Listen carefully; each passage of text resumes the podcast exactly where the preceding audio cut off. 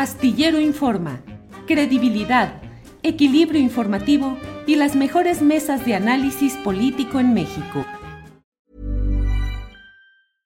Hey, I'm Ryan Reynolds. At Mint Mobile, we like to do the opposite of what Big Wireless does. They charge you a lot, we charge you a little. So naturally, when they announced they'd be raising their prices due to inflation, we decided to deflate our prices due to not hating you. That's right. We're cutting the price of Mint Unlimited from $30 a month to just $15 a month. Give it a try at mintmobile.com slash switch. $45 upfront for three months plus taxes and fees. Promo rate for new customers for limited time. Unlimited more than 40 gigabytes per month. Slows. Full terms at mintmobile.com. Hiring for your small business? If you're not looking for professionals on LinkedIn, you're looking in the wrong place. That's like looking for your car keys in a fish tank. LinkedIn helps you hire professionals you can't find anywhere else, even those who aren't actively searching for a new job but might be open to the perfect role. In a given month, over 70% of LinkedIn users don't even visit other leading job sites. So start looking in the right place. With LinkedIn, you can hire professionals like a professional. Post your free job on linkedin.com slash people today. Ya estamos por aquí. Jorge Meléndez, buenas tardes. Hola, buenas tardes, Julio. A Marta Olivia que anda en su vehículo. Y al maestro Frausto que leí su reportaje de toda la inteligencia artificial y cómo van las campañas. Gracias, Jorge. Marta Olivia López, buenas tardes. ¿Qué tal, Julio? Un gusto saludarte, un gusto coincidir y ver a Jorge Meléndez y a Salvador Frausto. Gracias, Salvador Frausto. Buenas tardes. Julio, muy buenas tardes. Marta Olivia, Jorge, un gustazo arrancar la semana con ustedes. Hoy tenemos muchos temas y muchos asuntos. Vamos a darle rapidez. Eh, ya saben que pueden ustedes intervenir, preguntar, contrapreguntar, interrumpir, lo que sea, para darle rapidez y fluidez a nuestro programa. Jorge Meléndez, ¿cómo ves la visita de Xochil Gálvez a España y particularmente la reunión con Felipe Calderón? ¿Qué significado le encuentras, Jorge Meléndez?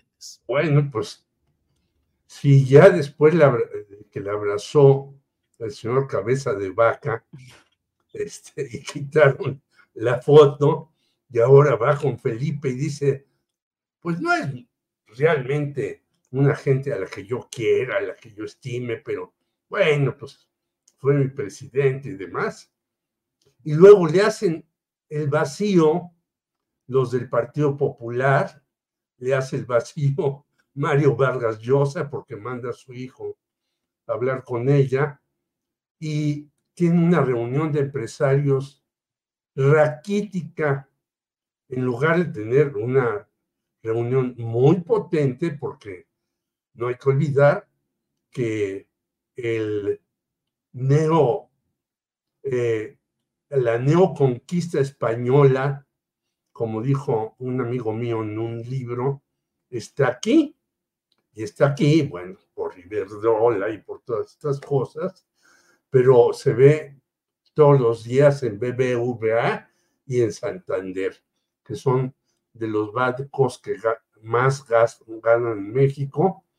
Entonces tenemos esta eh, neoconquista española y va la señora allá a reunirse con los empresarios para decirles, pues vénganse porque si yo llego a la presidencia, privatizo nuevamente eh, todo lo que ustedes tenían y más.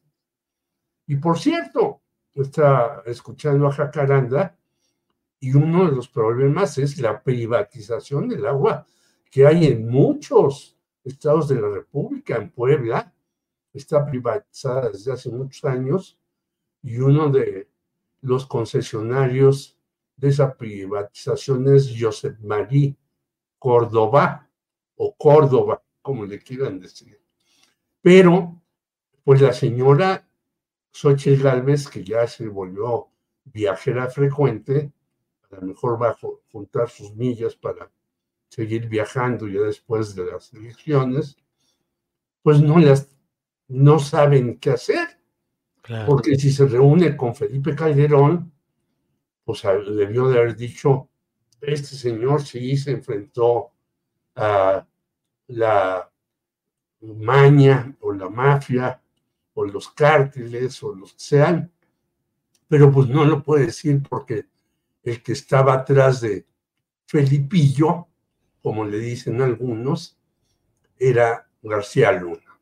Entonces, una visita terrorífica para esta señora que quiere levantar ahora mandando bombas incendiarias en contra del observador desde el extranjero, pero pues en el extranjero se reúne cuando más con Almagro, que es un siniestro personaje que yo creo que tienen ahí los Estados Unidos, más para darle y ya. O sea, otro fracaso más de la señora Xochitl en sus visitas. Bien, gracias Jorge. Eh, Salvador Frausto, ¿qué opinas de la visita? ¿Qué opinas de los significados? ¿Qué gana? ¿Qué pierde? ¿Sirve de mucho? ¿Cómo has visto el tema de Xochitl viajera, Salvador Frausto? me, parece que está mostrando una debilidad importante eh, Xochitl Galvez eh, al irse al, privilegiar, ir al extranjero. Eh, ¿Perdón? No, no, adelante. Marta habló algo y se escuchó. Adelante. Este, me parece que em, está cometiendo un error de, timing político porque se va al extranjero, a Estados Unidos y a España, cuando pues lo que necesita es elevar sus bonos en México, no levanta más allá del 30% eh, la, la, candidatura de Xochitl Galvez y privilegia irse al extranjero, ir a crear un eh, discurso de una supuesta elección de Estado, de una erosión a la democracia, mm, pues es un timing fuera de, fuera de momento, es decir, eh, me imagino que quizás quiere parecer presidencial, que, pero no tiene los números, es decir, la candidata de, de Morena le lleva el doble de, de votos, son más o menos 50 y 4 contra 27 según la encuesta de Encol y digamos por ahí van las otras encuestas. Entonces, eh, Xochitl Galvez está mostrando una falta de, entendimiento del timing electoral de, de este tiempo, porque además hasta cae gordo, ¿no? A la mayoría de los, de los ciudadanos el asunto de juntarse con, em, de privilegiar, ir con los gringos y con los gachupines, digamos. Es decir, no, no, este, no se le ve. Eh, me parece que eso muestra una debilidad que se siente em, pues eh, abajo en la competencia electoral y que está tratando de construir un, relato que no prende sobre, em, sobre un eh, problema de una elección de Estado o de una erosión por la democracia. Pero en general me parece trae la brújula perdida, no la recupera, Em, está esta expresión de irse a España y como dice Jorge, no la reciben ni siquiera líderes importantes de los partidos dominantes en España, no la tiene una eh, reunión con empresarios también, pues no, no de, muy buen nivel.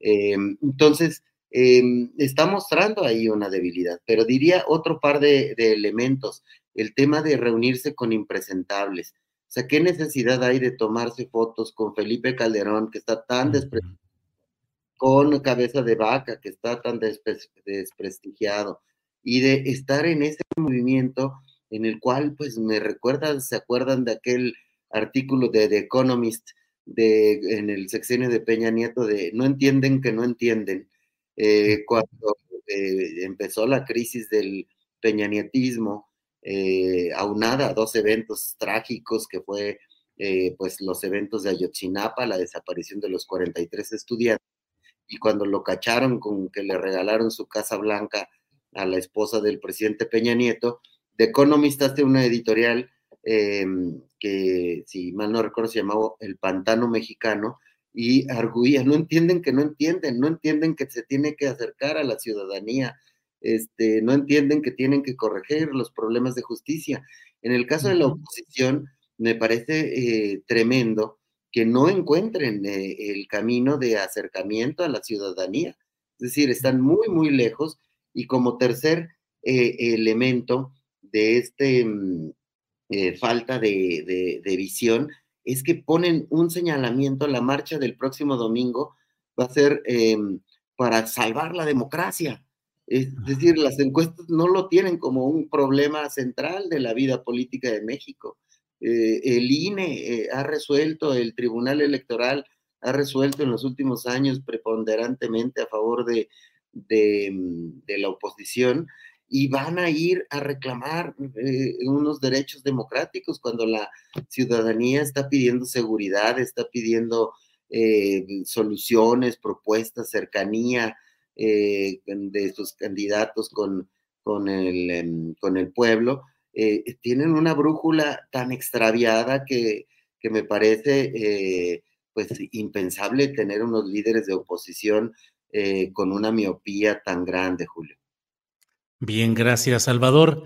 Marta Olivia, pues muchos temas derivados de esa visita de Xochitl Gálvez a España, la reunión con Felipe Calderón. ¿Cuál es tu punto de vista? ¿Qué gana, qué pierde Xochitl con ese tipo de viajes y de encuentros como el de Felipe Calderón, Marta Olivia? A mí me parece eh, que quien gana más es Claudia Sheinbaum y la cuarta T. ¿Por qué? Pues porque nos eh, viene a revivir a personajes impresentables, como ya lo han dicho nuestros compañeros, pero esta gira de Xochil Gálvez con prófugos de la justicia, exgobernadores repudiados y de dudosa calidad política va viento en popa. No me sorprendería que la candidata de la alianza PRIAN-RD se reúna pronto con el expresidente Enrique Peña Nieto o con Ernesto Cedillo y aguas, lo podemos ver en los próximos días. Al final, lo que demuestra la senadora con licencia del PAN es que no hay una separación entre su proyecto de gobierno y las eh, pésimas administraciones de Calderón y Peña Nieto. Ese discurso de que Xochitl es la cara fresca y distinta a los gobiernos panistas y priistas simplemente no les está cuadrando. La candidata sería más de lo mismo que ha ofrecido el PRI y el PAN en pasadas presidencias y esa fue una de las principales razones por las que la mayoría de los mexicanos rechazaron al PRI y al PAN juntos en 2018. Entonces, aquí habrían, ah, deberíamos de hablar de quién gana. Pues quién gana, pues gana la, gana la cuarta T y gana Claudia Sheinbaum, porque como dice Salvador, las cifras y las estadísticas y las encuestas la mandan muy, muy lejos, muy lejos, desde el 2 a 1 ahorita lo que nos viene a decir Xochitl, pues yo vengo a hacer eh, campaña por Claudia, miren con qué tipo de personajes me presento. Eh, por si alguien lo había olvidado o tenía amnesia por ahí, les vengo a recordar quiénes son esos que han gobernado, han gobernado nuestro país en los estados y también en la presidencia de México. Bien, gracias Marta Olivia. Eh, Jorge Meléndez, mmm dentro de los eh, temas que se han derivado de mm, pues este momento en el cual la campaña propagandística arrecia y desde mi punto de vista una campaña de propaganda sucia, pues se ha dado la emisión de etiquetas relacionadas que dicen narcopresidente AMLO, narcocandidata eh, Claudia, cuatro etiquetas que han estado durante varios días, 11 días cuando menos, en las tendencias, eh, en los primeros lugares de las tendencias de X antes Twitter. Mario Delgado ha dicho que forman parte de un ejército de bots, que se ha dedicado millones de dólares a esa promoción y bueno, el propio presidente de la República ha dicho que hagan lo que hagan, no habrán de, le harán lo que el viento a Juárez porque no impactan ese tipo de campañas. ¿Qué opinas de todo este momento en el cual se ha tratado o se está tratando de etiquetar al gobierno actual y a su presidente con esa idea de narcopolítica, Jorge. Bueno, se pueden hacer y se están haciendo y se está gastando millones de dólares en esas campañas y bots y todo eso. Pero fíjate que eh, el monero Rictus, que yo era amigo de él, hace tiempo que no lo veo, que todos los días eh, trata de decir que las cosas van muy mal con López Obrador. Hoy hace una caricatura y viene una locomotora que se llama Morena, pero encarrerada y de alta velocidad, y en una mesa están jugando una especie de póker para ver con qué candidaturas se quedan los tres partidos, PRI, PAN y lo que queda del PRD. Y eso muestra eh, muy claramente que hasta los opositores, opositores férreos de López Obrador, pues ya se dieron cuenta que este tipo de campañas y lo que viene con la marcha a favor de la democracia, porque vivimos una dictadura feroz y demás, pues es puro cuento. Y luego, fíjate que yo vi el fin de semana una entrevista que le hace Ciro Gómez Leiva a Marco Levario Turcot, que hace el segundo tomo de la farsa de la 4T y sus apologistas, en donde están incluidos muchos de los que estamos contigo. Y Ciro Gómez Leiva dice, bueno, pero hay que recordar que salvo el caso de Loret, pues aquí no ha habido ninguna bronca con los periodistas, todo.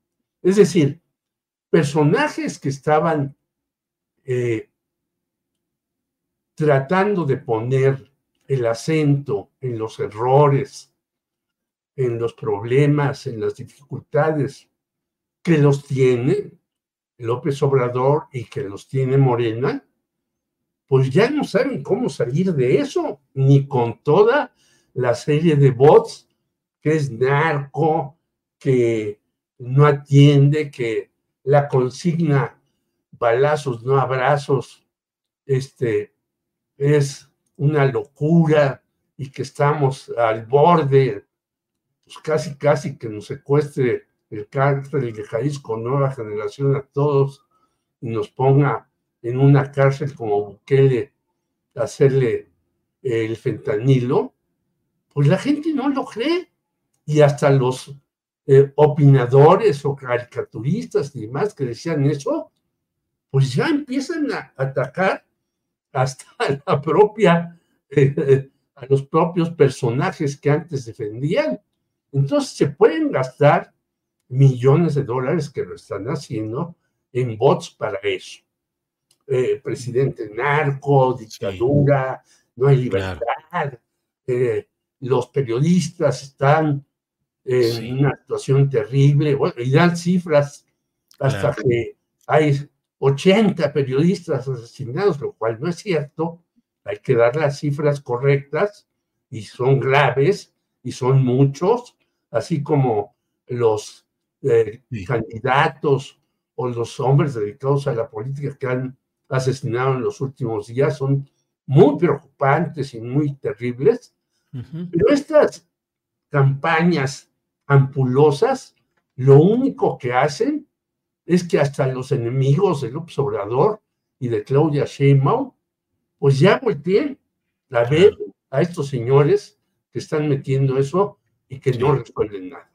Bien, Jorge, gracias. Salvador Frausto, antes de, preguntarte sobre esta campaña de, las etiquetas de narcopolítica, Déjame compartir lo que el corresponsal de la jornada en España, Armando G. Tejeda, ha publicado.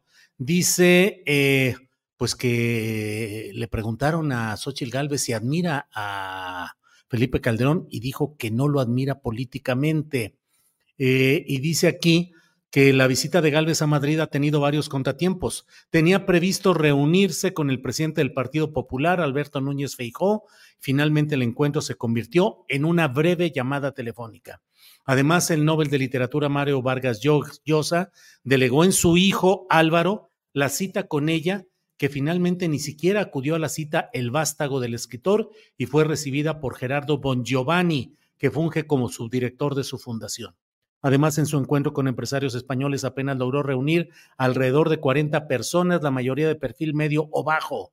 Ningún representante del gobierno ni de las fuerzas políticas de izquierda, sobre todo del gobernante PSOE, se reunió con la candidata que regresará a México este mismo martes.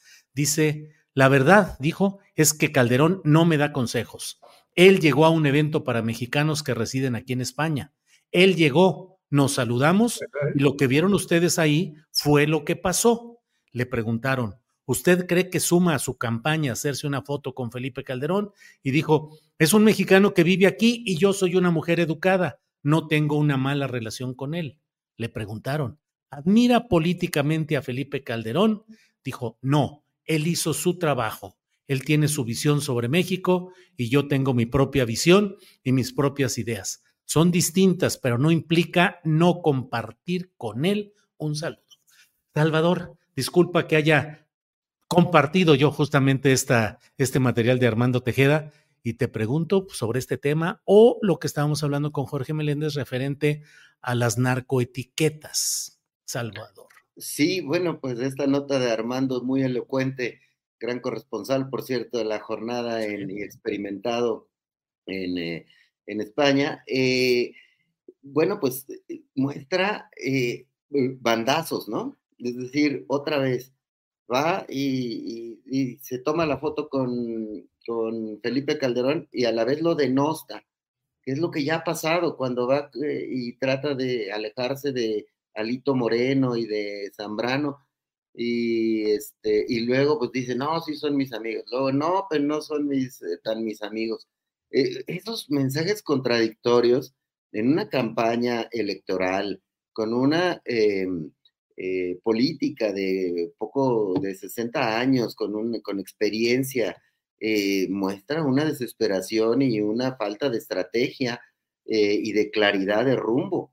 Eh, me parece que, está denotando eso que decíamos, desesperación, y conecto esto, es decir, no la reciben. ¿Por qué no la reciben? Porque no hay percepción de que tenga posibilidad de triunfo en el extranjero como en nuestro país. Hay la percepción de que es una candidata rezagada que no ha logrado levantar en, la preferencia de los mexicanos y que pues eh, em, tienen sus agendas, el líder del Partido Popular, si no tiene tiempo, pues no va a recibir a alguien que no tiene posibilidades de, ser gobernante. Lo mismo pasa con eh, la familia Vargas Llosa em, y con otros líderes y políticos y empresarios. Entonces, yo conectaría este tema perfectamente con el tema que denunció Mario Delgado sobre los bots, es decir, el objetivo de los bots y de las campañas negras en, redes sociales es generar la percepción de que es una candidata con apoyos y con, em, y con fuerza. Es decir, que Xochitl tiene apoyos y tiene, tiene eh, fuerza. Es una percepción. No, mm, los bots no existen, es decir, son inventos, pero son eh, cuentas que, que dicen, em, sí, me cae bien Xochitl y me cae muy mal Claudia y los bots de, que también emplea Morena eh, van en el sentido contrario. Pero la narrativa de los bots que denunció Mario Delgado, que son una gran cantidad y una gran cantidad de millones de pesos invertidos en tratar de crear la percepción de que Xochitl Galvez es competitiva, eh, ha sido un rotundo fracaso porque esa percepción no existe en ningún lugar, ni siquiera en el entorno cercano de Xochitl Galvez ni de Claudio X, ni de los partidos de oposición PRI, PAN y PRD. Es decir, esa percepción no se ha logrado, entonces es una mala inversión, están tirando el dinero a, la basura. Y como sabes, Julio, me he metido mucho en el tema del análisis de las redes sociales con estas herramientas de inteligencia artificial. Y eh, pues yo estoy fascinado observando eh, cómo, por ejemplo, en el reportaje que comentaba eh, Jorge, que publicó hoy en Milenio, es eh, analizamos con esta central de datos e inteligencia artificial que tenemos en Milenio, que le llamamos Milenia, em, tenemos una medición de cuáles son los alfiles de, de Xochitl y cuáles son los alfiles de Claudia que tienen más potencia digital, es decir, más influencia, más confianza y cuáles son los que no. Uno, un dato bien interesante es que Renata Turrent tiene 65% de confianza. Lo que ella ponga en redes sociales le ayuda a Claudia. O si la mencionan en redes sociales, ayuda a Claudia. Porque el 65% de la gente opina positivo, con confianza, con seguridad, con alegría. Eh, le siguen en, en ese rubro que me sorprendió mucho Marcelo Ebrard y eh, Ricardo Monreal con 50%. ¿Por qué ellos dos que le han marcado cierta distancia a Claudia? Porque la gente eh, que participa en redes sociales los quiere dentro del movimiento claudista, los ve como negociadores, los ve serios, los ve tendiendo puentes eh, y cualquier cosa que pongan ellos o que reaccionen sobre las circunstancias relacionadas con la política nacional abonan de manera muy importante a la campaña de Claudia Sheinbaum.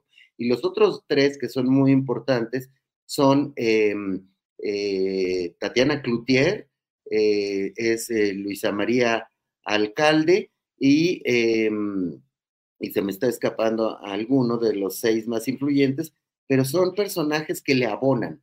Y en cambio, para Xochitl Gálvez, los que le abonan, todos estos tienen una potencia de más de 50%. Los que le abonan a, a Xochitl Gálvez son eh, principalmente em, Enrique de la Madrid, pero con una potencia de 30% de comentarios positivos, es decir, el resto son comentarios o neutros o negativos. Lili Telles con 30% de comentarios positivos, y luego vienen ahí algunos otros que son duales, como por ejemplo Kenia López Rabadán. Tiene 25% jale positivo, pero un jale negativo de 50%. Tiene un jale positivo de 25% Marco Cortés, pero un jale negativo superior al 50%.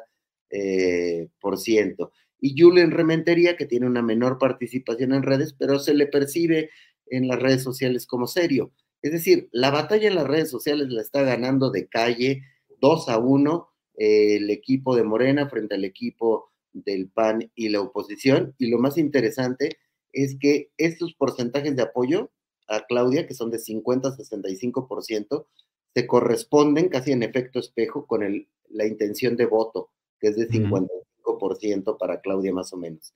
Y en el caso del apoyo en redes positivo a Xochitl, es de entre el 25 y el 30%, y la intención de voto de Xochitl es de más o menos el 27%. Es decir, todo parece cantado y la oposición dormida y sin brújula. Gracias, Salvador. Marta Olivia, el tema de estas narcoetiquetas, la campaña en redes, las denuncias de Mario Delgado, la respuesta del PAN que llaman a, Mario Delgado el rey del huachicol, en fin. Por favor, tu comentario, Marta Olivia. Sí, eh, en este texto, eh, bueno, en esta denuncia que hizo el presidente Andrés Manuel López Obrador, nos habla de 170 millones de visitas en esta etiqueta de narcopresidente y más de la mitad, yo digo que están gastando su dinero los bots a lo, eh, pues, a lo no muy inteligente, voy a dejarlo así, porque la mitad de las vistas se dieron en Argentina, en Colombia y en Holanda y me parece que allá no hay tantos mexicanos como acá. Entonces, ¿quién, eh, lo que dice el presidente, quién tiene todo ese aparato de robots? Porque 170 millones para un mensaje así. Y yo me voy un poquito más allá y quisiera un poco eh, provocar un poco la discusión en este sentido. De acuerdo a la encuesta nacional sobre disponibilidad y uso de tecnologías de la información en los hogares eh, de el INEGI, hay 93.1 millón de personas usuarias de Internet, es decir, lo que representa el 78.6% de la población de seis años o más en México. Ojo ahí. Eh, es decir, eh, no todos los mexicanos tienen el acceso al Internet. A lo mejor nosotros estamos hablando de este tema porque nuestro trabajo, eh, porque nuestra área de análisis o de información tiene que ver ahí.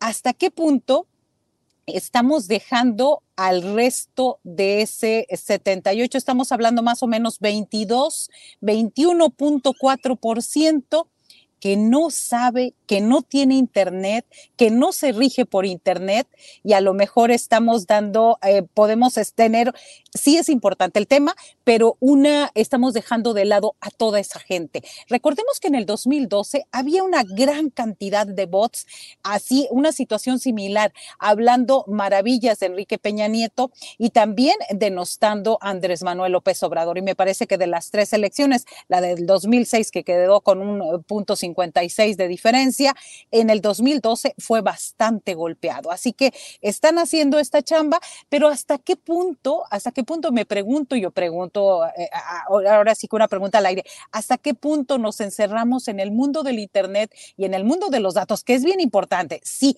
en las redes sociales, pero ¿quiénes se están ocupando de la gente, de la gente que no tiene acceso a, este, a estas redes sociales, Julio? Yo, yo, tomo, tomo la estafeta de, del debate. Del debate que propone Marta Olivia. Eh, tienes razón, este, hay un porcentaje muy amplio de los mexicanos que no están en redes sociales, sin embargo es impresionante la cantidad de ciudadanos mexicanos que se han incorporado a las redes sociales solo en los últimos cinco años. Por ejemplo, en la elección del 2018 hubo 75 eh, millones de cuentas de mexicanos en redes sociales y en el 2024 hay 109 millones de mexicanos eh, con cuentas en redes sociales, según el reporte que acaba de publicar en enero el Estatista Research, que es eh, uno de los eh, institutos más prestigiados que está midiendo este asunto. Normalmente los datos del INEGI van un poquito atrasados en este, en este terreno. Es decir, se sumaron 34 millones de guerreros a, la, a, las redes sociales y, y es pues más o menos el 80% del electorado, que tiene un peso muy importante, eh, con cuentas y participando. Y es una campaña inédita la que estamos viviendo, porque con esos 34 millones extra de, cuentas debatiendo, les están haciendo la campaña a las candidatas. Es decir, están discutiendo, eh, creando memes, creando videos para meterle el pie a la adversaria o para apoyar a la suya. Eh, para opinar y denostar a Lili Telles o para denostar a Tatiana Cloutier, para mm, eh, apoyar a, este, a Xochitl o para darle un aplauso a Claudia. Los ciudadanos están, están politizadísimos en, en redes sociales, es una franja muy grande, está participando y me parece muy interesante que está teniendo una, una suerte de, de, movimiento eh, en estas campañas que no se dio ni siquiera en el 2018. Es Hey there, it's Michelle Norris. I'm host of a podcast called Your Mama's Kitchen. When I travel, I'm usually looking for a way to find a taste of home when I'm not at home. And one of the things I love to do when I am at home is entertain. And Airbnb allows me to do that. When I was in California recently, I rented a house that had a great kitchen. And when we were sitting around the table, we're all thinking, we're in someone else's house. Someone could be in all of our homes as well. If you have a home, but you're not always at home, you have an Airbnb. Your home might be worth more than you think. Find out how much at airbnb.com/slash host. Hiring for your small business? If you're not looking for professionals on LinkedIn, you're looking in the wrong place. That's like looking for your car keys in a fish tank. LinkedIn helps you hire professionals you can't find anywhere else, even those who aren't actively searching for a new job but might be open to the perfect role. In a given month, over 70% of LinkedIn users don't even visit other leading job sites. So start looking in the right place. With LinkedIn, you can hire professionals like a professional. Post your free job on linkedin.com slash people today.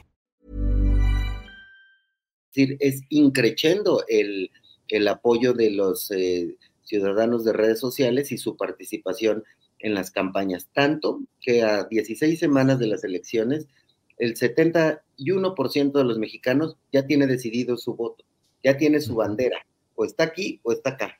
Y eh, el reto ahorita de las candidatas y del candidato está en robar piquitos a ese 30% que no sabe si ir a las urnas, si puede cambiar su voto o que lo esté estudiando.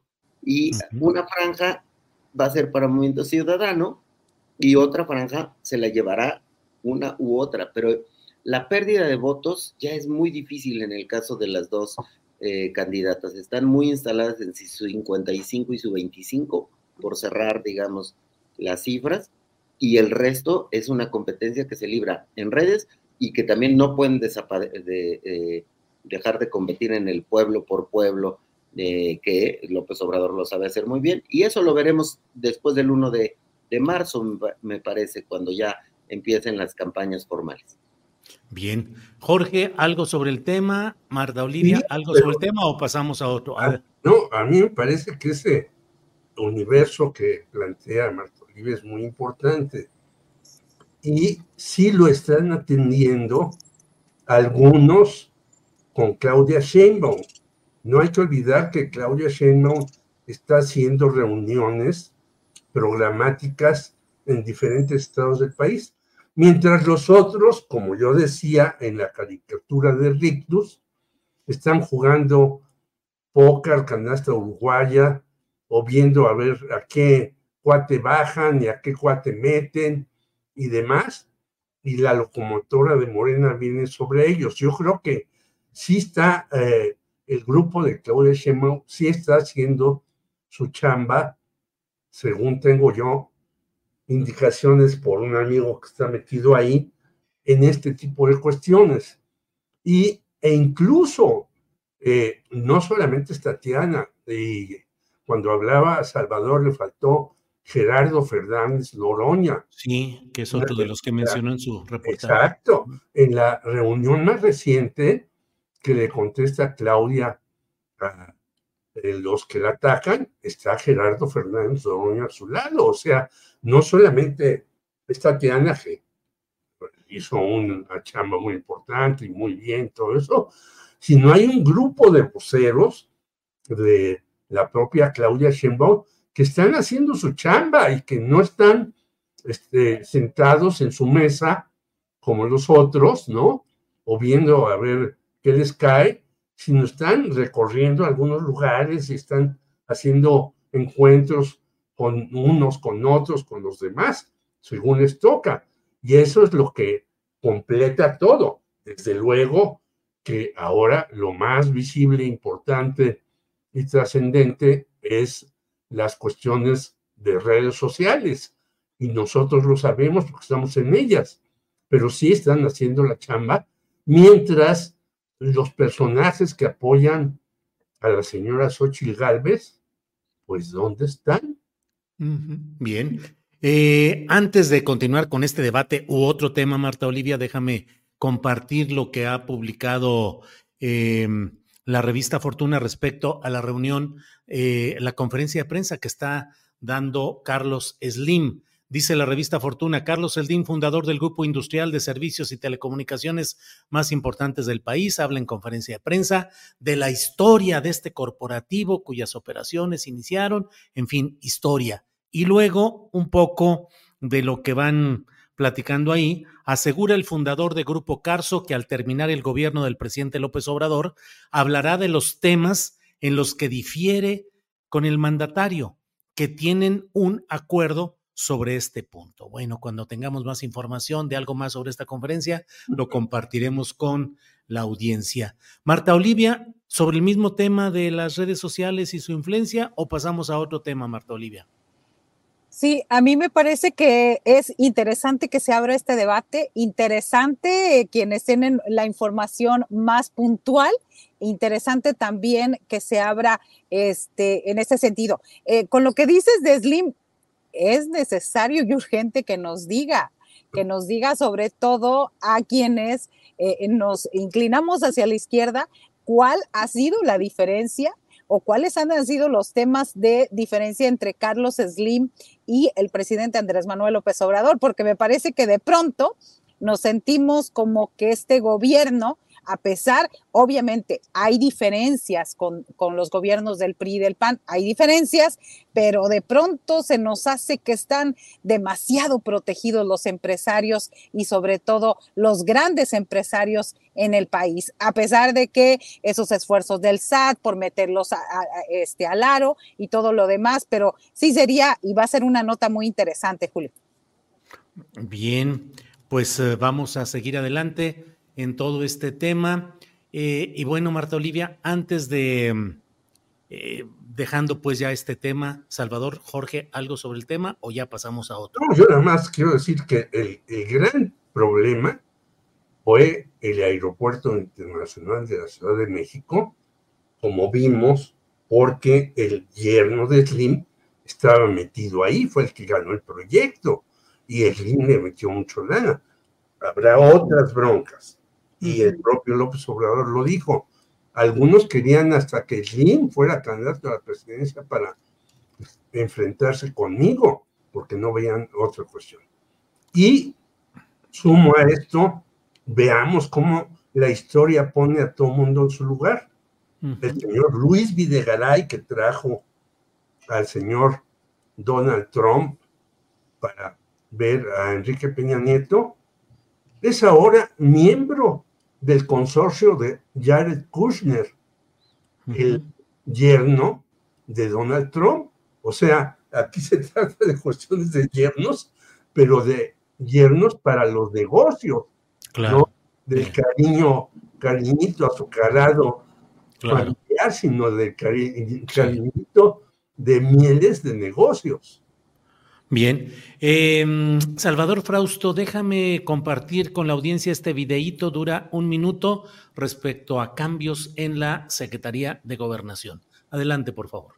Así que eh, eso queríamos anunciarles el día de hoy. Un abrazo.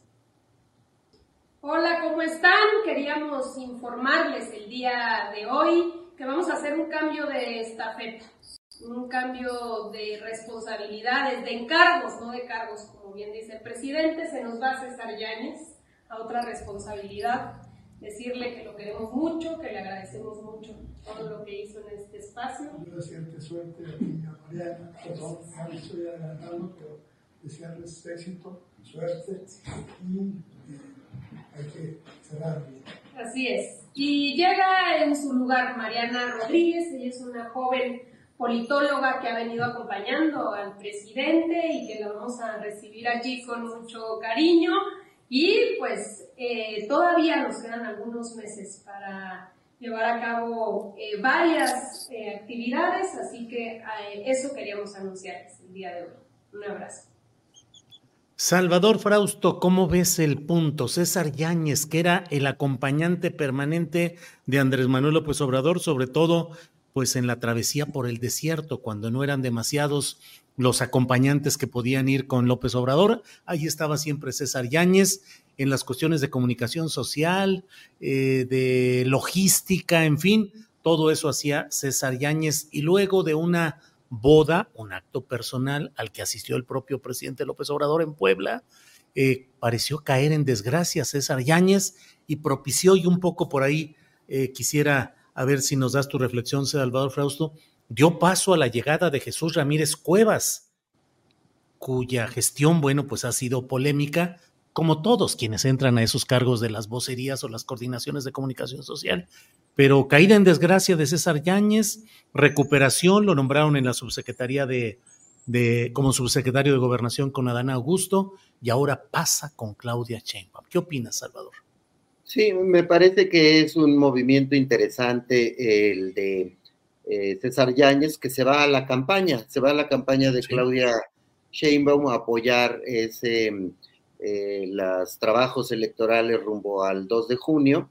Eh, su experiencia será importante en términos de, de, relación con los medios de comunicación, de logística de campañas, pues como bien lo dices, él fue el acompañante del desierto desde en, las campañas presidenciales del 2006 y del 2012, incluso de la del 2018, eh, pero el pecado de la boda FIFI eh, lo, lo, metió en labores primero desde Palacio Nacional, labores más políticas, más discretas, y se le eh, envió a la Secretaría de Gobernación con Adán Augusto López, y después se cuenta en los corrillos políticos que tuvo diferencias con Adán Augusto, ya en la época de las, cuando estaban compitiendo las corcholatas para ver quién era el, aspirante de Morena a la presidencia, y aunque se quedó en gobernación con Luisa María Alcalde, tenía ya un papel eh, eh, discreto, me parece que la renovación generacional eh, que ha impulsado Luisa María Alcalde, al incluir a esta politóloga joven, a Mariana Rodríguez dentro de su equipo, fortalece eh, también un estilo que está imprimiendo Luisa María Alcalde de, em, un estilo eh, político muy suave, de ejercer la negociación política de manera suave, muy por detrás de, bambalinas, habla con los actores políticos, no hay mucho estruendo, no hay mucha filtración, si nos, hemos fijado hacia las eh, columnas de opinión sobre el trabajo que está haciendo la secretaria de Gobernación y sin embargo está muy bien posicionada en imagen pública, eh, Luisa María, y eh, con mucha potencia en redes sociales, como decía hace en mi intervención pasada, está en el sexto lugar de los eh, alfiles de Claudia con mayor credibilidad y con mayor confianza, y eh, solo detrás de Tatiana Cloutier, que está en quinto, en cuarto está eh, Fernández Noroña, y de Monreal, Ebrard y Renata Turrente. Es decir, hay un nuevo estilo joven, fresco, hay, me parece, una renovación generacional interesante dentro de los cuadros de, de Morena, porque el gobierno federal más los gobernadores eh, tienen eh, más o menos el 45% de la clase política actual vinculada con la 4T, eh, tienen más de 60 años. Y ahora vemos cada vez una mayor cantidad de personas jóvenes incorporándose a las posiciones, en este caso de la campaña o, o cargos en el, en el, en el gobierno. Por ejemplo, para los gobernadores, eh, de Clara Brutz, 8 de 9, Clara Burgada tiene 60, tienen menos de 60. Solo la aspirante Margarita eh, de Morelos tiene 67 años, si no me falla el recuerdo. Es decir, sí hay una renovación en las filas de la 4T y del morenismo que me parece que le van a inyectar eh, frescura a las campañas electorales eh, de cara al 2 de junio. Bien, Salvador, gracias. Marta Olivia López, Jorge, Salvador, se nos va el tiempo y quedan muchos temas todavía por analizar.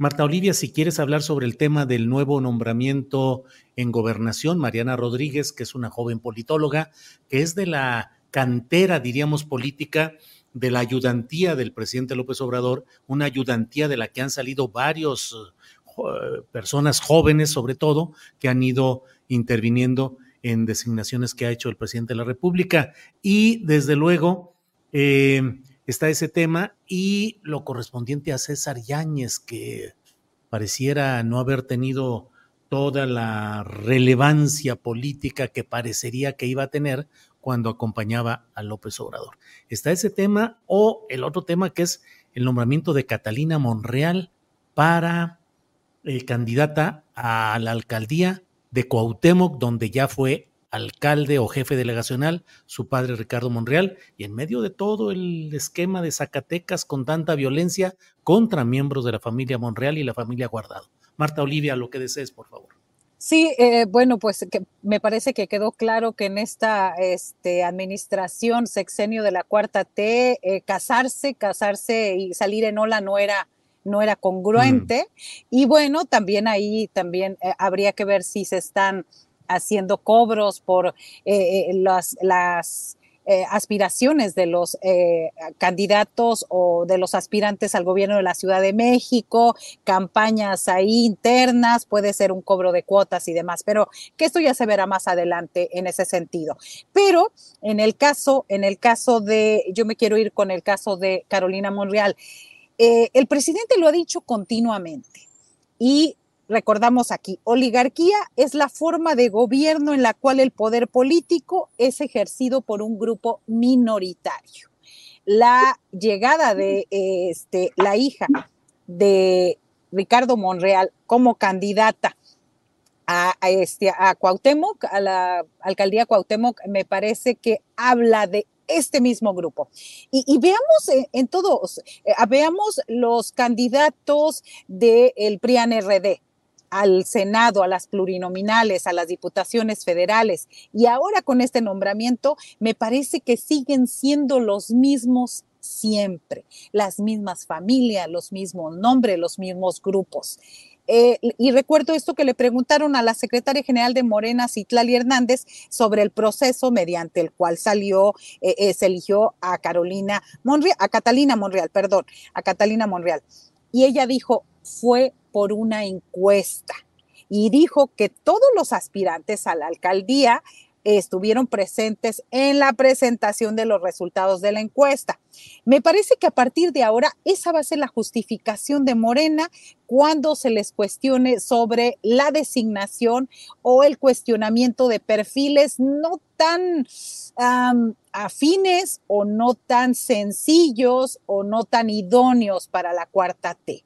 Van a decir fue una encuesta y a partir de ahí se cierran. Y a mí me parece grave porque sigo pensando que no pueden ser los mismos nombres de siempre. Y, no lo digo solamente por este caso de Morena, ¿eh? lo vemos en el Verde, lo vemos en el PT, lo vemos en el PRI, los vemos en el PAN, los vemos en Movimiento Ciudadano, los vemos en todas partes. Y creo que la ciudadanía ya está harta de que sean las mismas familias y los mismos nombres que se repartan el poder, Julio. Bien, Marta Olivia, gracias. Jorge Meléndez, sobre el tema Monreal, Zacatecas y la alcaldía Cuauhtémoc, ¿qué nos dices, por favor? Bueno, yo eh, nuevamente recurría a los certerísimos moneros y hoy en tu periódico Rocha pone al señor Monreal riéndose y dice, si ya puse a Sandra Cuevas, ¿cómo no voy a poder poner a mi hija? Pues y en efecto, a pesar de que este señor estaba furioso desde antes, recordemos que cuando perdió con Claudia Sheinbaum que se iba y que no se iba y que iba a estar y que luego, bueno, no hay, hay que atender al presidente y luego salió del Senado y eh, se fue a la campaña y luego regresó al Senado para atender al presidente. Bueno, los Monreal hacen y deshacen en Zacatecas. Y por cierto, a una contrincante de ellos, Amalia García, ya la nominaron en el movimiento ciudadano, que es una persona que trae broncas con los Monreal morir. Entonces yo creo que se le da mucha trascendencia a esta familia Monreal que hace y deshace, parece su feudo Zacatecas, y habría que ver las cosas de otra manera. Y ahí, por cierto, es un golpe terrible a Dolores Padierna y al profesor René Bejarano, Los están ya eliminando. En el caso de César Yáñez, yo he sabido que en el asunto de Claudia Sheinbaum tienen muchos problemas con los eh, impresos de la Ciudad de México, que se llama prensa nacional pomposamente, que no lo es tienen muchos problemas. Quizás por eso César Yáñez vaya a echarle una mano a la señora Claudia Sheinbaum para ver si los impresos de la Ciudad de México, que todos los días golpean a López Obrador y a Claudia Sheinbaum, le bajan un poco al asunto, porque él conoce desde hace muchos años a una buena cantidad de personajes y le hizo un buen trabajo claro, cometió ese error, el mismo que cometió Santiago Nieto, que se fue a Guatemala, ese llegó solamente a Puebla y el otro llegó a Guatemala y el resultado fue el mismo, ¿no? Entonces, yo creo que va a tratar de hacer la chamba ahí en los impresos este señor César Yáñez, que pues no tenía nada que hacer en la cosa de asuntos religiosos, no le interesaba, y que se embarcó en un momento con Adán Augusto López, pero este señor Adán Augusto pues perdió el juicio y todo lo demás, porque en realidad invirtió una cantidad de millones de pesos en espectaculares y el resultado fue terrible porque hasta Fernández Noroña sin dinero le ganó. Para mí, esos son los cambios y se dan de esa manera. Gracias, Jorge. Eh, Salvador Frausto, pues nos queda un tema pendiente que es el de Ayotzinapa. Los padres anuncian, los familiares de los 43 estudiantes desaparecidos anuncian que no se van a reunir con esta comisión eh, sobre el caso Ayotzinapa que ha entrado en muchos zigzagueos, problemas, acusaciones. En fin, ¿cómo ves el tema, Salvador Frausto? Sí, antes brevemente sobre el, asunto de los Monreal. A mí me parece que, bueno, además que han estado en el ojo del huracán con el asesinato de un eh, cuñado y un sobrino de Ricardo Monreal y, sus hermanos.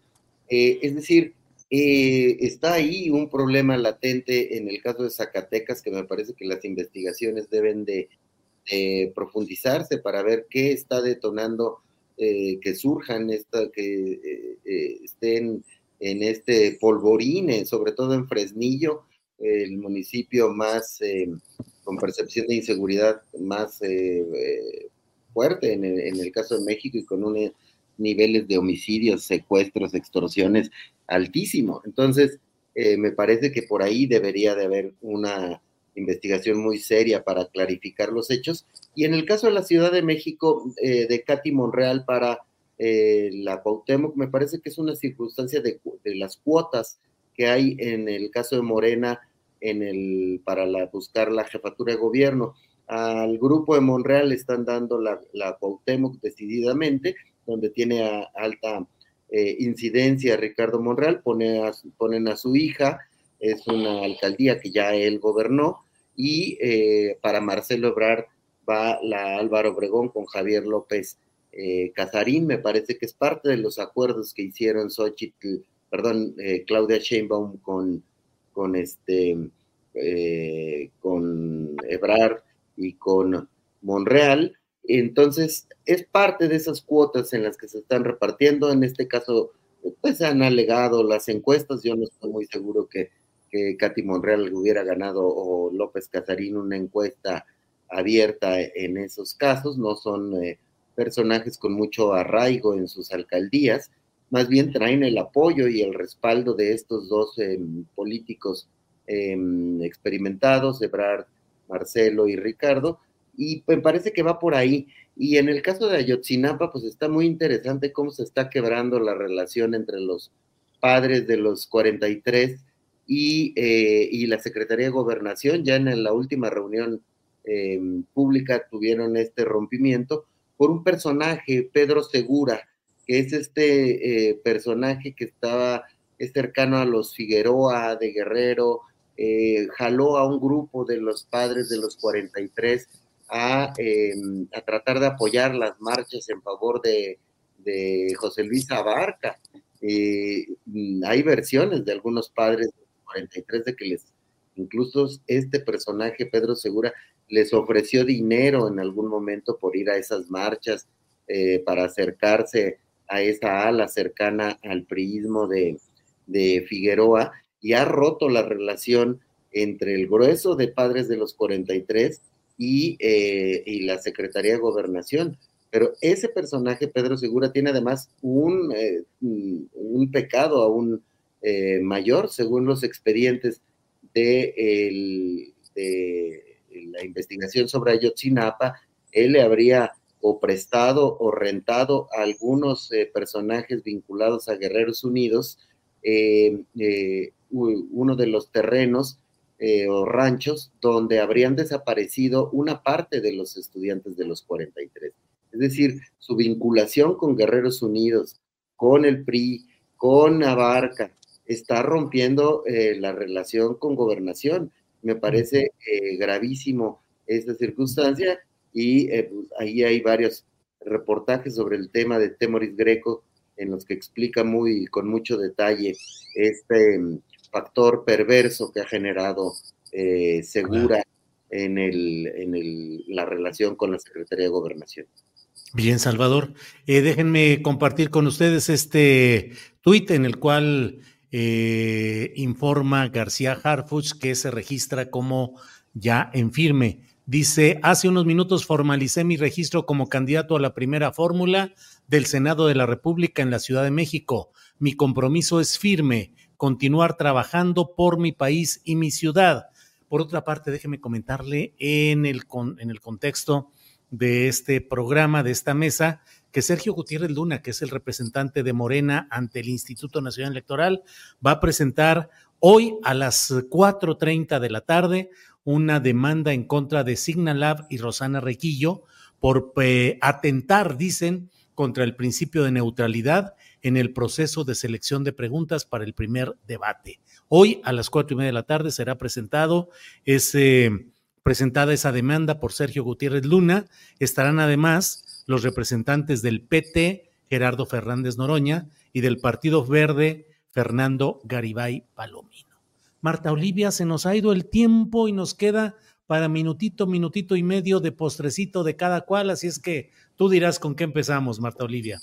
Eh, pues la nota la dio hoy, perdón, no es que me tamaulipice, pero, o tamaulipequise, o como querramos decirle, pero hoy, hoy dio una primicia Francisco García Cabeza de Vaca. Dice que la Procuraduría Fiscal del Gobierno de México va en contra de él, y yo digo, por fin, algo armaron, algún expediente, alguna carpeta judicial. La dijo en una entrevista con Ciro Gómez Leiva, donde revolvió este todos los temas, donde revuelve el caso del desafuero y dice que es inocente y perseguido político. Por lo pronto, por lo pronto ya nos anuncia que lo están eh, investigando, ya lo y que bueno, pues va a ser su nueva bandera otra vez diciendo que es perseguido político del gobierno de México, sin recordar o se le olvida que sigue prófugo de la justicia.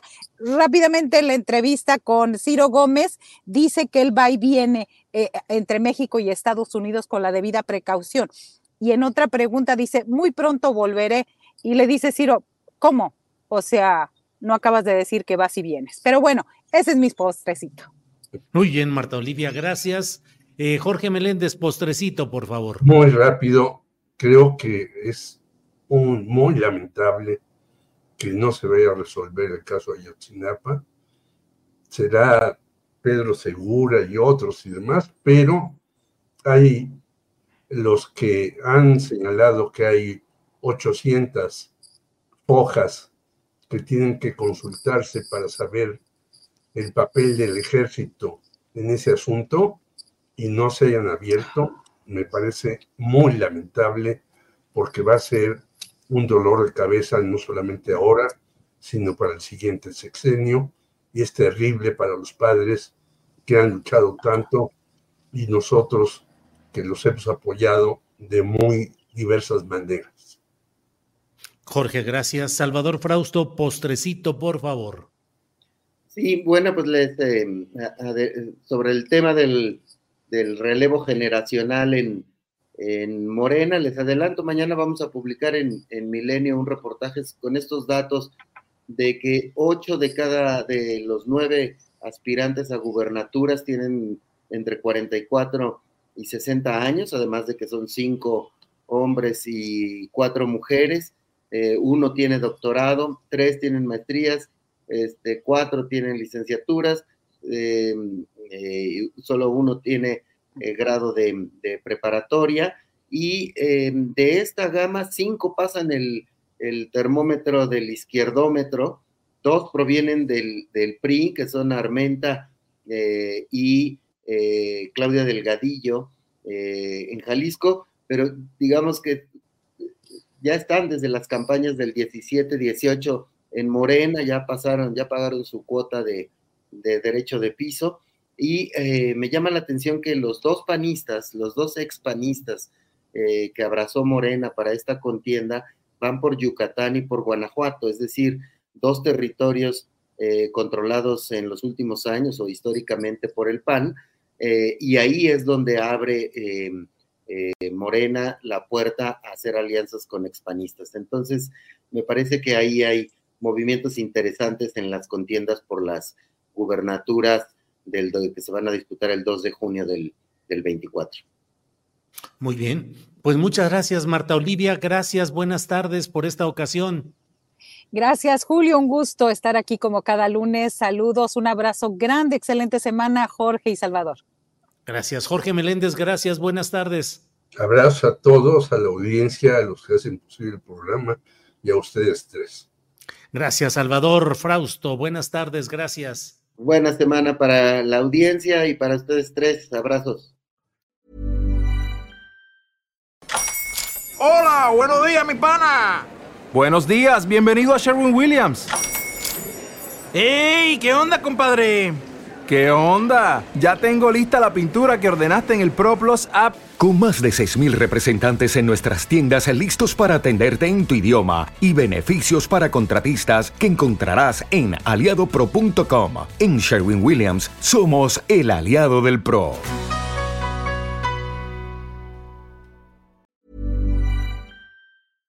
Para que te enteres del próximo noticiero, suscríbete y dale follow en Apple, Spotify, Amazon Music, Google o donde sea que escuches podcast. Te invitamos a visitar nuestra página julioastillero.com.